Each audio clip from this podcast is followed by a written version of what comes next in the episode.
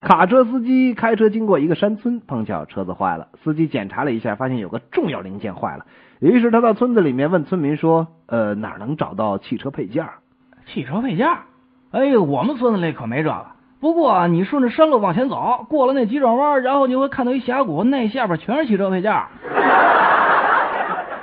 欢迎各位乘客搭乘八七四号由格陵兰岛飞往赤道几内亚的航班。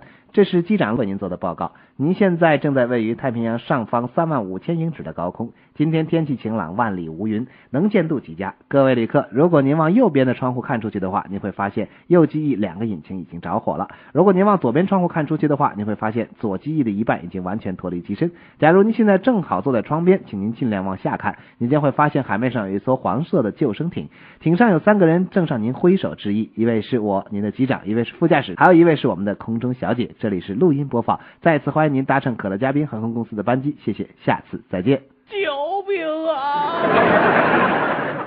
苏东坡和他的妹妹苏小妹都是诗词高手。